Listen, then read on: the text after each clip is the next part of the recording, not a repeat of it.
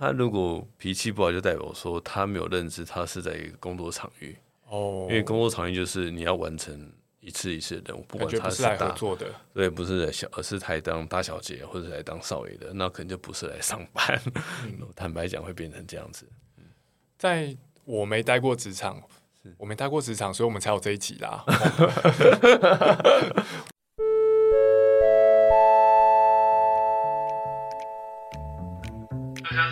我是哲学老师朱家安。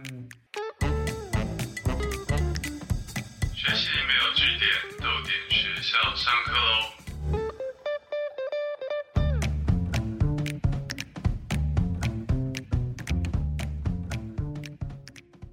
大家好，欢迎来到逗点学校，我是主持人朱家安。学习没有据点，欢迎加入我们的行列哦。这一季的主题是带安安看真实社会。为什么要带安安看？因为安安每天都待在家看书跟打电动，所以我们逗点学校的社长陈夏明说：“朱家，你这样下去不行。”所以他决定找一些来自各行各业的好朋友来帮我补充社会经验。今天好朋友是谁呢？我们邀请到杰克。Hello，杰克。嗨，各位观众，大家好，我是杰克。杰克可以稍微介绍一下自己吗？哦，嗯我是在这个长期在呃做管理跟人力资源的部分，嗯然后之前有在呃政府部门的，或是政治部门，或是其他 NGO 工作过。嗯，所以就是管理人员。对，就是常常要跟人接触，对，然后不同的人有不同的呃事情需要做协调，所以我觉得也某种程度是长期在处于人事。听杰克讲话的样子，大家就感觉到管理人不是一件简单的事情。对，杰克也是宜兰人，对不对？跟我一样。是，对，谢谢，很荣幸啊，因为我觉得宜兰人其实，在台湾大家们觉得是蛮有荣耀的，因为宜兰好山好水，然后再来是也一直都很有文化气息这样子。对，看到宜兰人就像看到伙伴一样。这一集我们要聊的是职场生活当中的情绪控管。想问一下杰克，对你来说，不管是合作伙伴啊，还是下属，如果我们很粗略的二选一，脾气跟能力，你觉得哪一个比较重要呢？我们待会就来讨论一下这个问题。嗯那这个题目如果真的二选一的话，我会选择啦。如果说我现在是要面对一个长官的话，我可以接受他能力好，但是脾气不好。长官的话，对对脾气可以不好，对，但是如果是平辈的话，甚至是部下，我应该比较能接受脾气不好。对所以长官可以脾气不好，但部下就比较不要。对，因为长官毕竟要做决策嘛，然后要要处理事情，嗯，那我我会希望他能力好的时候，可以带着公司一起走，带着大家一起走。我觉得如果能力不好的话，这部分可能会比较困难，所以我觉得毕竟他是一个总统筹的角色。长官需要做决策，能力不好你就不能做决策。对，就是很很难做比较对的决策。但是有时候，如果是真的是情绪不好，会做出错误的决策。嗯，但是我觉得他如果能力够好的话，我觉得应该不会太离谱，至少还可以拉一下。哦，那跟下属的差别呢？下属就是他如果他如果脾气不好，就代表说他没有认知，他是在一个工作场域。哦，因为工作场域就是你要完成一次一次的任务，不感管他觉不是来合作的。对，不是来小，而是来当大小姐或者来当少爷的，那可能就不是来上班。坦白讲，会变成这样子。在我没待过职场，我没待过职场，所以我们才有这一集啦。我没待过职场，所以在职场当中啊，比较多情况是长官决定事情，然后安排任务给下属。嗯，所以某种意义上面，长官不是来合作的，这比起下属不是来合作的，不会造成那么大的困扰。嗯，当然，那长官就是把把工作跟资源分配下去，然后看成果嘛。对，对，长官就看成果。那杰克，如果要你去，要你问你说，一个人脾气好，脾气不好，什么样的方法来判断？在职场上面，何谓脾气不好？嗯，脾气我觉得可以从一些面向，一个是他的耐心度上，嗯。或是他的呃工作意愿上，或是配合度上，然后还有一些就是他如果对一些人跟事他分不清楚，嗯。对，就东西他就会很明显，因为有些人可能说我喜欢这个人，我就会跟他做事会做的比较愉快，比较顺畅。嗯。我如果不喜欢这个人，我就跟他做事就比较会会拖延啊，甚至小底或者干嘛，嗯，所以我会会变成说事情会没办法做完，如果在团队当中做不好，而且又做不嗯。完，这个最麻烦。哦，所以如果一个人他没什么耐心，但是他总是对事不对人，那其他的合作伙伴好歹会觉得他还蛮公平的，而且我可以预我可以预期他会怎么样子对我，就是嗯。照我、照我做的事情来对我。但是如果一个人是对人不对事，嗯。那其他人可能就会觉得跟他合作起来不是很愉快，因为他对自己不太公平。嗯，对，因为我也常跟同仁讲说，大家来上班至少八小时、九小时嘛，就是嗯七八九小时。如果你要加班的话，那轻松也可能七小时。那其实我们人生一天扣掉睡觉，其实八小时之外，其实很大时间都在跟同事在一起，不是三或者在分之一的、欸，或者对，或者是在办公室。所以一个人如果影影响到一个公司的气氛，嗯嗯，甚至会破坏公司的文化或者规则的话，我觉得这是一个像毒瘤一样。嗯那我觉得同事会真的觉得说，哎、为什么我会遇到这件事情会不公平？而且人会比较，而且公司就像有机体会流动，不会说永远都是那个人在这边。所以我觉得，万一如果那个人是一个像毒瘤一样，其实大家一定会觉得会负面负面的效果会产生。那我是不是也跟他一样，嗯脾气不好？那我比较我是可以少做点事情，嗯或是人家可以叫不动我，所以我觉得这样东西会对组织是不好的。所以从我长期来工作，我觉得我会从组织的管理运作跟组织的核心价值去看这个人跟组织有没有契合。嗯那我觉得组织价值还是一个很中性的去看，也不是每个组织都一定活泼外向，有些组织也许它就是哦必须要保守。不同，对，有些有些组织它就比较保守一点，有些组织它的确是清创的，嗯所以我觉得要看，所以每个人的就像生态啊，生态学有叫内区，嗯那个气味，我觉得那个气味很重要。那我们人与人之间是有个气味在，所以我觉得音有点像，但我觉得意识意识会有点雷同，我我会这样去解读啦。这一切听起来都是跟合作有关系，嗯，对吗？进去组织，我的任务是跟组织当中其他人合作，在每个组织要达成好的合作，我们需要的个性可能也不见得完全相同，嗯，所以我们在判断给定一个组织某个人在这个组织当中是否算是脾气好，并不是你单看这个人就知道。嗯得看他跟这个组织的其他人合不合得来，能不能公平的对待其他伙伴，给定这个组织的行事节奏，他会不会显得太没耐心？嗯给定组织的前进方向，他会不会不愿意配合？所以在职场上面，当我们谈脾气，我们其实谈的是这个人跟别人合作的意愿跟能力，是这样吗？嗯，所以脾气好也是一种能力吗？嗯，脾气好是一种能力是，但是我觉得反而是一种人格的养成的嗯性格，它反而是在后面。并不是说像九九乘法表背起来就对行。对对对哎，因为因为呃修养嘛，这种事情其实就是应该是从小到大，从家庭，然后甚至学校，或慢慢你遇到一些事情，你会去改变。嗯，那我因为我小孩，小孩子其实都会不小心就会生气，哦那我们就有跟他讲说你不要生气，但是小孩子听不懂，他也不会理解。小孩不懂那个道理。对，所以我们好像我记得是我太太吧，说有一本书，然后还是一个故事忘记，因为反正我太太跟我讲的，那我会跟着他小孩子讲。嗯，就说你如果你要生气的时候，比如我们叫小孩子宝贝，你如果要生气，请你记得就是就是一二三，把生气丢掉。你这样有用吗？有用。哇，他就所以有时候阿公阿妈生气，他也曾经会跟阿公阿妈说把生气丢掉。小朋友也会这样子跟阿公对，那我们若通。不小心生气，还说啊爸爸妈妈，请把生气丢掉。嗯，所以我觉得它是一个类似呃，也许就是换口气吧。对，对，然后呼吸一下，嗯然后呃，或是大人会讲转场。嗯，对，那可能小孩子不会理解那么多，但他肯听懂一二三，然后生气的掉。嗯对我觉得这个方式就是有点，但我觉得它是有点节奏的。我会觉得，嗯、我们人好像生活要节奏，嗯那小朋友节奏也许是透过方式去去带来，那故事也许就是一个引导，它就是节奏。所以那个一二三把生气丢丢掉，对，是故事里面的某个口诀。我记得是吗，我记得是对，我记得应该是故事，对，只是哪个故事我我要回去问我老婆。陈夏明坐在旁边听我们录音，他已经开始查那个故事了。一二三，把生气丢掉，我觉得这个很妙诶。我知道有些听众朋友可能觉得说，哦，你这个就是在诱导或是骗小朋友吧？但是我觉得不一样。这个事情我理解是这样子哦，就是说生气是一种情绪，情绪的特色就是你没办法靠意志去改变你的情绪，它就是那种东西。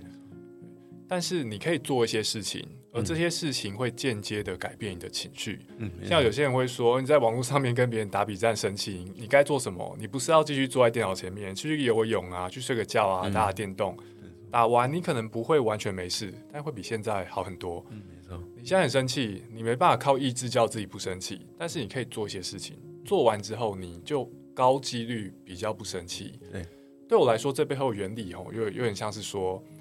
生气这种情绪，因为我们人类是演化来的动物嘛，生气也一定也是演化来的。是情绪演化来，它一定在当初是帮助我们的老祖宗提高它的生存几率。确实，在生活当中，有些时候你需要生气嘛。你生气的时候，肾上腺素爆发，然后血液流到四肢，你打架变得更有力。我们很容易想象，在一些危险的时候，如果你生气，比起你不生气，反而会来得更好。嗯，但是。现在我们已经不是活在七万年前老祖宗那个生存环境了。有时候在我们现代人的环境当中，比起你生气，你更需要的是好好听别人说话，跟别人好好的合作。所以，我们今天谈职场跟情绪控管这一题，也是高度的集中在说，在合作这个脉络底下，脾气究竟对我们人类的思考跟表现带来什么样子的影响哦？那。刚刚我们在讨论的时候啊，大致都把脾气差当成一件坏事来谈，对不对？但是有没有那种脾气差反而是好的？就是像说脾气是演化来的，你生气一定是有它的原因。但是即使是放到现在，环境什么都改变了，但是会不会在一些情况底下，一个人他会因为脾气差反而让事情变得更好？我我都是谈我自己经验啊，也许他没办法普遍于社会，但我会觉得。嗯，我的观察是，如果层级越高的长官，嗯，他如果脾气越好，那有时候我我我我先回头讲，是人都会怕坏人啊，人也是怕哦，不要怕鬼狼，是。对，所以我觉得有时候这种状况，如果脾气太好，就变成所谓好好先生，嗯，对，好好先生的情况之下，就变得那个原则性会变得比较模糊。哦，因为你是长官，有效率的长官是发号施令，下属会听，嗯。对，那你如果人太好的话，下属可能不怕你，是这样子吗？嗯，对，会不怕，因为觉得哎，你好像很好讲话，然后我只要去多跟你讲几遍，譬如说这东西一开始不会过，多讲几遍就会过。可是，可是那个公司一定有规则嘛，一定有章程嘛。我先不谈法律，对，就是规则章程部分，如果万一是可以被呃挑战的，或者可以呃有有灰色空间的，那遵守规则人其实就是变成好像是笨蛋一样。对啊，那其他人搭便车嘛。对，那那尤其是说一个组织，呃，不管人多人少，有当然有人去走灰色地带的时候，一定有人不知道。是，那我觉得公平性就会不见。嗯，但是万一越来越多人去走灰色地带的话，那原本那些人怎么办？对，那当如果这个长官发现，哎，这样不对，公司这样子好像运作会有点 K K 起准，要回过头来会有点难，因为你那个整个扭力会要再扭回去，因为。你当之前可以的时候，当后面不行，那怎么办？所以我会觉得说，上面长官如果有时候脾气太好，原则性不好，原则性有被呃有被突破的时候，我觉得会有一些对组织会有危害了，那甚至向心力会有影响。所以我觉得适当的脾气，嗯，呃，它是个手段，嗯，对，然后让大家知道说，哦，原来不是会讲就会过，嗯，就像小孩子不会去撸，一直撸妈妈嘛。可能撸爸爸没有用，去撸阿公阿妈，我觉得一样道理。哦，这个感同身受。对，所以我觉得有时候在公司一段时间，然后又有小孩，我觉得呃，看人的角度会不一样。哦，原来是管理手段可以用在小孩身上。对，然后甚至甚至员工跟小孩子其实有时候很像。哦有时候员工真的是就是白白种了，那有些员工真的是长不大的小孩。那现在网络上都说巨婴，但我不会这么的。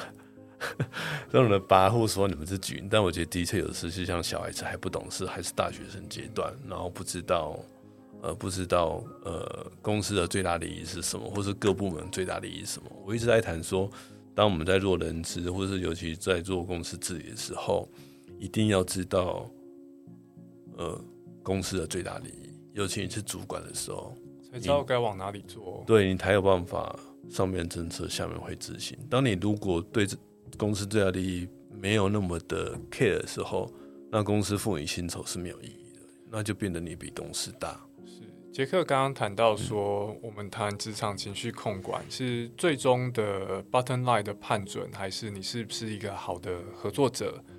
在这里啊，加上杰克刚刚讨论说，如果你是个长官，有时候长官脾气别那么好，反而是好事情，因为你脾气太好了，下属就不会配合你。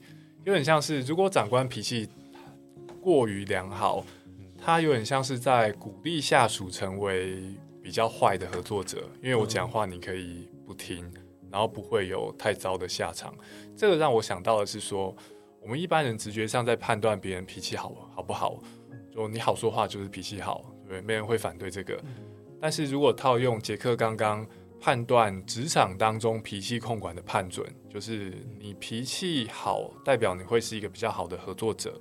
你身为下属，身为长官，都可以对对整个组织带来更好的未来跟利益。如果给定这个标准的话，那如果长官太好说话，我们某种意义上面好像也可以说，这个长官反而不会因此成为比较好的合作者，因为他变成一个管不动下属的人。嗯，对。那另外一方面，好像也可以说，哇，给定大家的惯性啊，跟那种苟且，然后如果没人分分秒秒监督我，我就想办法 开点油。假设大家多多少少都会这样，那有时候长官在一般意义底下的坏脾气，反而可以让组织锁好螺丝，嗯，然后比较顺利的运转，是这样子。对，所以一个人坏脾气，就像我们刚刚谈的。你是不是好一个好的合作者？看你身处什么样的情况。你的坏脾气对你来说是好事是坏事？有时候其实也是看你身处的情况。嗯嗯，我刚刚想补充一下，就是说刚才想讲的就是长官的那部分，其实会变成一种相怨了。哦，对，就是我蛮呃，我蛮不乐见相怨变成一个变成处事的一贯的主流。嗯。对，这样子其实对组织很不好。然后，如果当是非跟争议事情跟相约又绑在一起的时候，呃，就是就是，其实组织会有一定的内部会有一定的的困顿在。原来如此，我觉得这个说法也跟杰克一开头的说法是一致的。你一开头说，组织当中啊，我们最好避免那种对人不对事的人。因为那种人会让别人觉得他对大家不公平，对人大小眼。啊，就一个组织而言，如果一个主管过于相怨，其实他也变成一个对人不对事的人，因为他就会对特别厚脸皮的下属特别好，因为他相怨嘛，熬不过别人。所以，当一个组织要有规则，大家照着规章走，那长官就不能脾气太好，就不能过于相怨哦。这些这些想法其实背后都是相通的。嗯，那我我再这样再这样子问好了。刚刚我们都在谈说，如果一个人脾气不好啊，那对于组织来说有哪些坏处？那如果一个人脾气不好，对于他自己，杰克会怎么判断？如果我脾气很差，那对我自己会带来什么伤害吗？嗯，我其实长期来发现，其实脾气不好的人不会马上得到。呃，不好后果，他也许短期之间会得到他想要达到的东西。有报应的话，也没那么快。我觉得不会，因为现现在组织有些，我至少代雇组织都还有点人性化，不会那么快把员工给 fire 掉，还是会有点给他机会。嗯，那或者是说员工还是有其他可取之处，或是还有一些可以利用的地方，所以但不会马上就踢走。但是我觉得组织，刚刚我其实前头有讲，组织是流动的，它是有有机的。就是有些人说靠靠山靠靠靠山靠山会倒，靠人人会倒嘛。哦，那那组织也许就会变动，也许盈亏也会有变动。那那这时候，哎，当情绪控管不好，人能不能继续留在这地方？这也许会是个问号。嗯，所以我觉得，我我不见得认为说一定会马上遇到报应，所谓的报应，然后是说遇到不好的后果。但是我觉得，如果时间拉长久之外，其实。公司如果要重新再调整呃编制啊，或者是资源分配啊，甚甚甚至是其他其他平衡部分，他他应该会站在比相对不有利的位置。嗯，对，除非他靠山非常大，不然其实应该都会会支持一些恶果。就我觉得脾气控管不好，我发现他们很多都有特点是在他们反应很好哦，然后口才也不会太差。所以他能够为自己辩护，所以很多事情会变得很模糊。嗯，所以当当别人要去争夺的时候，他还是有办法取得有利的位置。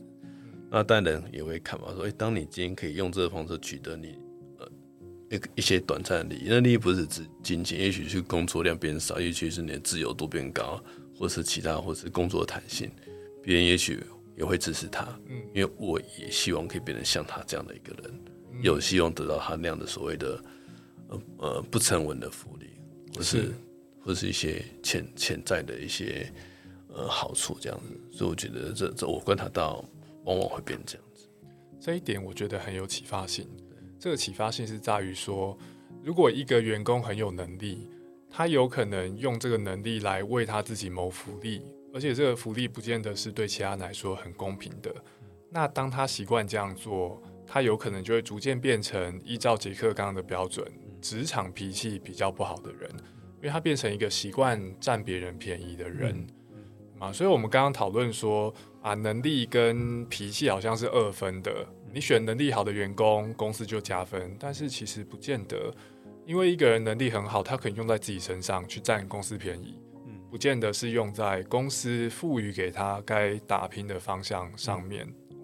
这些讨论很有趣，关于职场跟情绪，我们先稍微休息一下，广告之后马上回来。九月九号到十号，在台北西门町电影公园独自街头市集，带给你最丰富文青的体验。超过四十个摊位，结合电影放映会、图书、文创商品，早上十一点就可以开始逛。线上还能抽印八九豪华影城电影票、Remo 彩色阅读器等多项好礼，还有免费的冰淇淋大放送。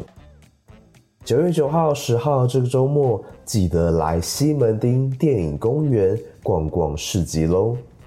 详情请搜寻脸书独立出版联盟粉专，我们到时见。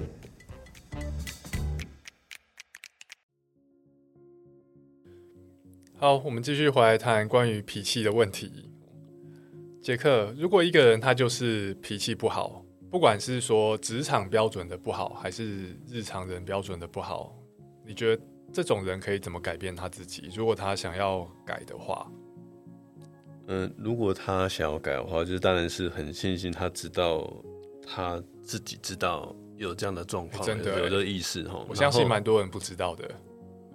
有些人会知道，有些人不知道，有些就装傻嘛，有些就是我就是认为我都自己很好，都认为是别人对不起我、啊，都是抱怨别人，就是很多人就是、很多人其实是这样，但是我觉得回过头看工作表现，或是说呃，或是或是人员度人员人员上，或是大家真的内部要去讨论的话，其实还是可以可以看到一些端倪啦。那如果真的要谈有什么方法的话，我会认为说，呃，恳请他们要开始建立一些同理心。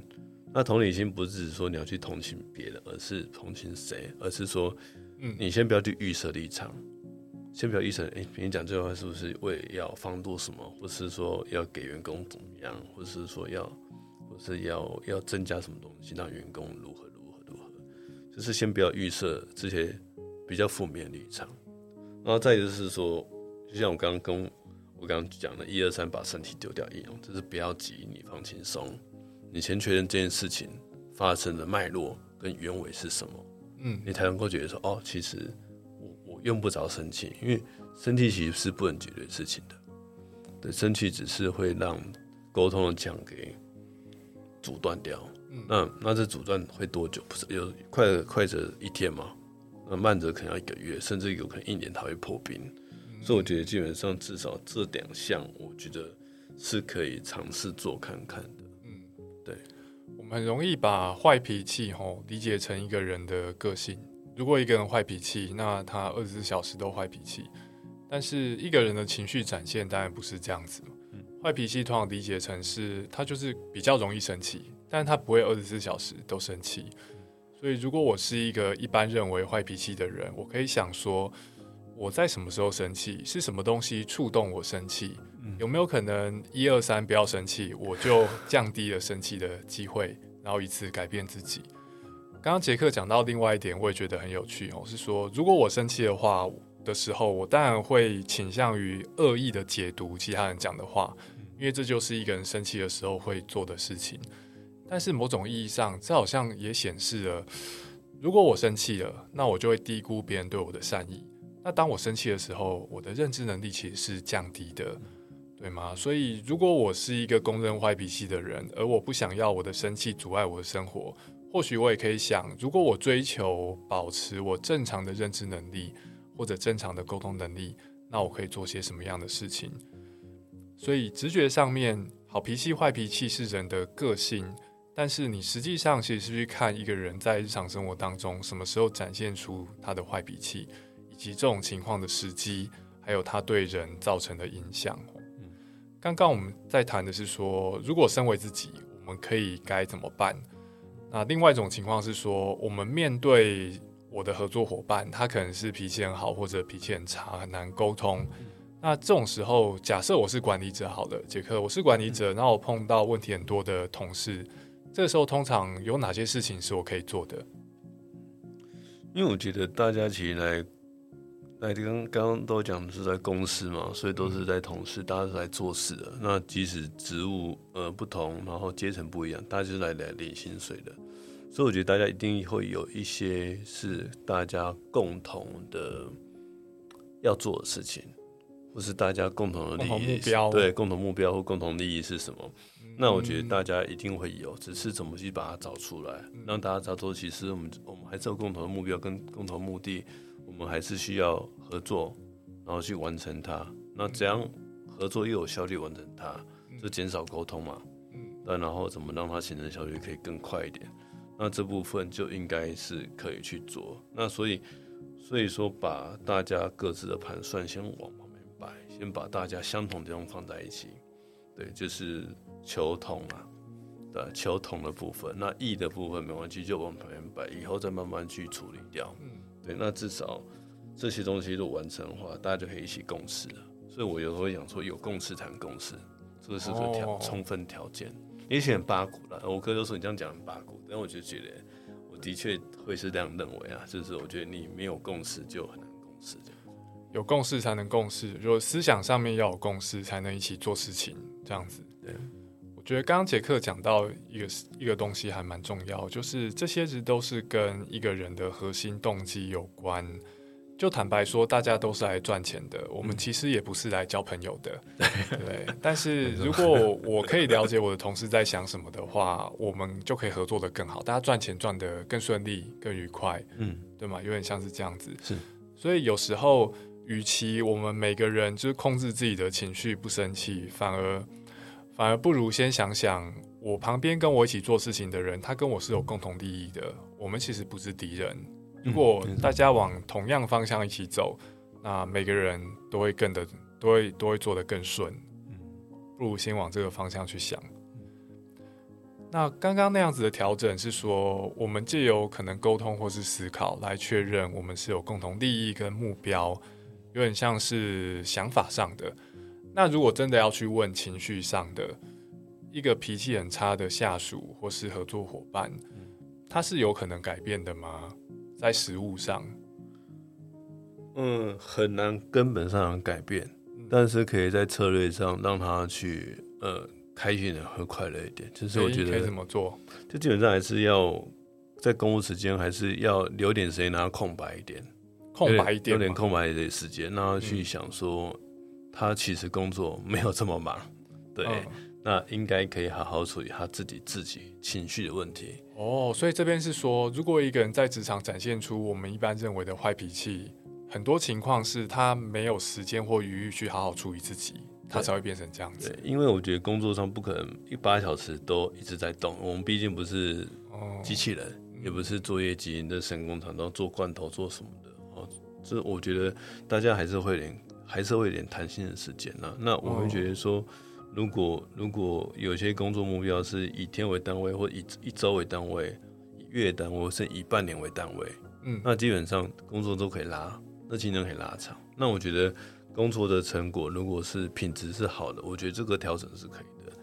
那另外一部分，我会觉得说，公务时间都当主管是可以单独跟他聊一聊，对，或是吃饭时间。吃个饭或者喝个饮料，就平常一一个饮料或者一个小点心，大家一起分享一下，大家聊聊天，然后了解他的工作困难跟清单，然后如果信任有一定的基础，也可以了解他是否有私人原因，早上家里身体状况不好嘛，或者失恋嘛，或者怎么样，或者真的办公室有人对他霸凌啊之类，我觉得都可以去了解。那我觉得这东西是要要要慢慢的去看啊。那可是前提是他。的工作表现有一定的表现，而不是真的是完全不行。他如果是工作真的软趴趴的，甚至都在打瞌睡，那没有没有没有什么好讲。但如果他工作有一定的表现，有一定的呃拿手东西在，我觉得公司还是会需要他。那他还是有他成就感，去去突破自己。对，就是我觉得还是要给他一点机会。如果他是年轻人的话，是可以给他一点机会。确实，如果工作表现或工作态度完全不行的话，倒不是说哎情绪上面把这个人救回来对公司也没帮助，而是说情绪上把他救回来，他待在这个岗位，他的成就感大概也没办法让他继续撑下去，对吗？对团体跟对人都不好。这边也想问一下杰克，身为人资主管的经验啊，你在看员工、看合作伙伴的时候。我们刚刚谈到能力，也谈到情绪，好脾气、坏脾气，在这两个特性之外，有哪些东西是你会看的？如果这些比较看得出来东西之外，我很重视诚信诶，诚信哦，对，就是诚实跟信用。诚实是一个，诚实跟信用这两个东西是是没有办法去学习跟复制的。原来如此，就如果他没有了，你也没办法没办法改变他。对，因为是他很有可能会出一些问题，是会影响到公司。那如果是涉涉嫌或业务机密或是操守上的问题，哦，对，那甚至现在很多室内产能迷途或者职场常看到职场办人的，我觉得这都很有可能会发生。所以我觉得诚实跟信用这部分都。都应该是我我蛮重视这一块，因为我觉得你如果事情做的没有完全嗯做到一百分，但是你如果能够诚实讲说你哪里做不好，哎，你可能会延误一下，哦，你可能需要加班一下，或者你可能需要怎样一下，我觉得公司是可以等待，甚至如果真的来不及，呃，称为主管我帮你吃下来，我都觉得没问题。但是你不要硬撑，你明明做不完，硬要说你要做，但是影响到公司要交货，或者影响到公司要。要要要给别人东西给不出来，我觉得反而会违违约，那对公司来说信用更大。所以那所以我觉得这部分我会让员工知道说，你如果做不完的话，我来不及，一定要跟我讲，我们随时可以找人补位，你不要硬撑。对，讲到诚实跟信用吼，有些听众可能会觉得啊，这个就很八股啊，好像回到我们七年级生小时候生活与伦理课。但是我觉得大家可以回想杰克刚刚讲之前讲到说，你进公司或组织，它就是一个合作的团体。我们其实不心灵相通，我不知道你在想什么，所以我们的合作是以沟通作为基础的。但是如果我是一个没诚信的人，我就不会介意骗你。如果我有骗你的可能的话，我们的沟通就不可能会成立，或者说你被骗一两次之后，就会发现跟朱家人的沟通是你无法相信的。在这种情况底下，不要说我能不能尝试改变我自己了，我们的合作要能继续下去，都会是非常非常困难的事情。所以我觉得这会是为什么诚信在这里重要，因为参与职场生活本质上是一种合作，而合作是建立在有诚信的沟通上面。讨论到这边，我们休息一下，喝口水。广告后马上回来。对于恋爱，你有什么想象？会不会既期待又怕受伤害？陶视图主办云端阅读计划《现代人的恋爱课》直播系列讲座，由哲学作家朱家安担任主持人，邀请专栏作家蔡怡文、心理学作家海苔熊、酷儿研究学者刘文，和你一起讨论恋爱的主题。九月二十一号到十月五号。连续三个礼拜四晚上八点，记得锁定桃园市立图书馆脸书粉专，加入直播讨论。错过了也可以随时随地看重播哦。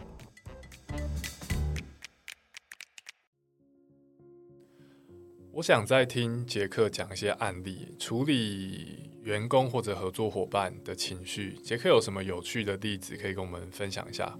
嗯，因为我曾经有待过战争圈嘛，然后就是有当过立立委候选的的算是助理这样子。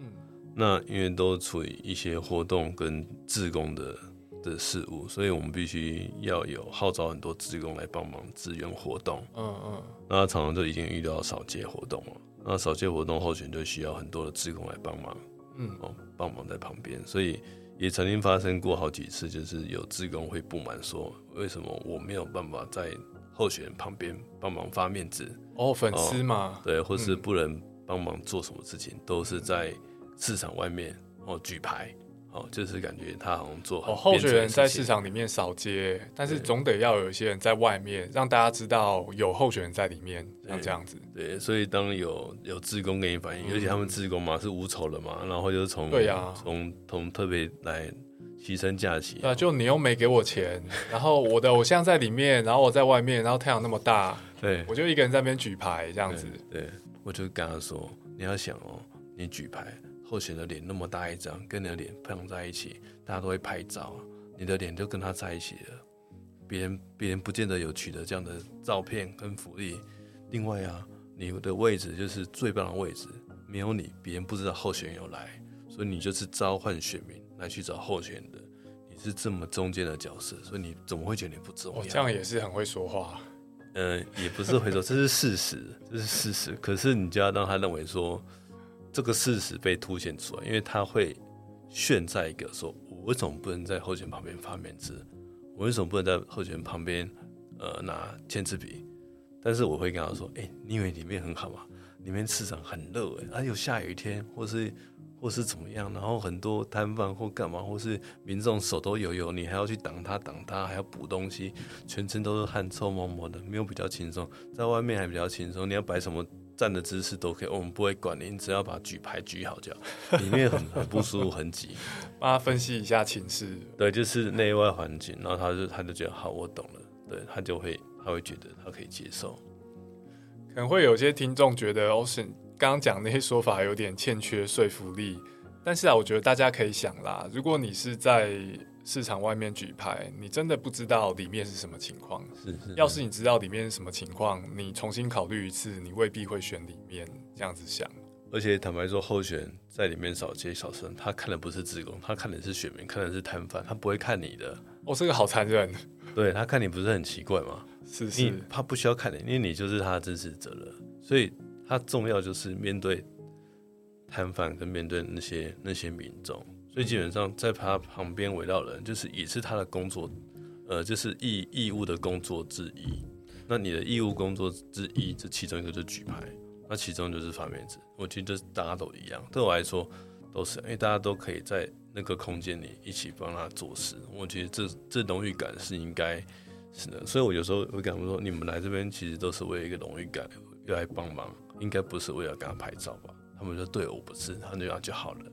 因为不会有人在讲，对我就是为了要跟他拍照，我我就是想要他变成我男朋友。没有，有我真的不是来发面子的，我就是来拍照。对，不会有人讲。那我是讲，他就可能不适合当职工了。所以我觉得还是会有一点，嗯，还会有还会有一些自知之明啊。我觉得，对，在这边听起来，两个点嘛，一个是说让对方了解一下两个选项究竟各自长什么样子，另外一个是重新唤起他跟其他人在共事方面的共同目标，嗯是这样子。有喜欢的人，却不知道该怎么跨出第一步。到底要怎么告白，才不会造成对方反感？陶视图主办云端阅读计划现代人的恋爱课直播讲座第一堂，主持人朱家安邀请专栏作家蔡怡文一起教你如何告白，如何追求。九月二十一号，礼拜四晚上八点到九点，记得锁定桃园市立图书馆脸书粉砖直播，一起加入讨论吧。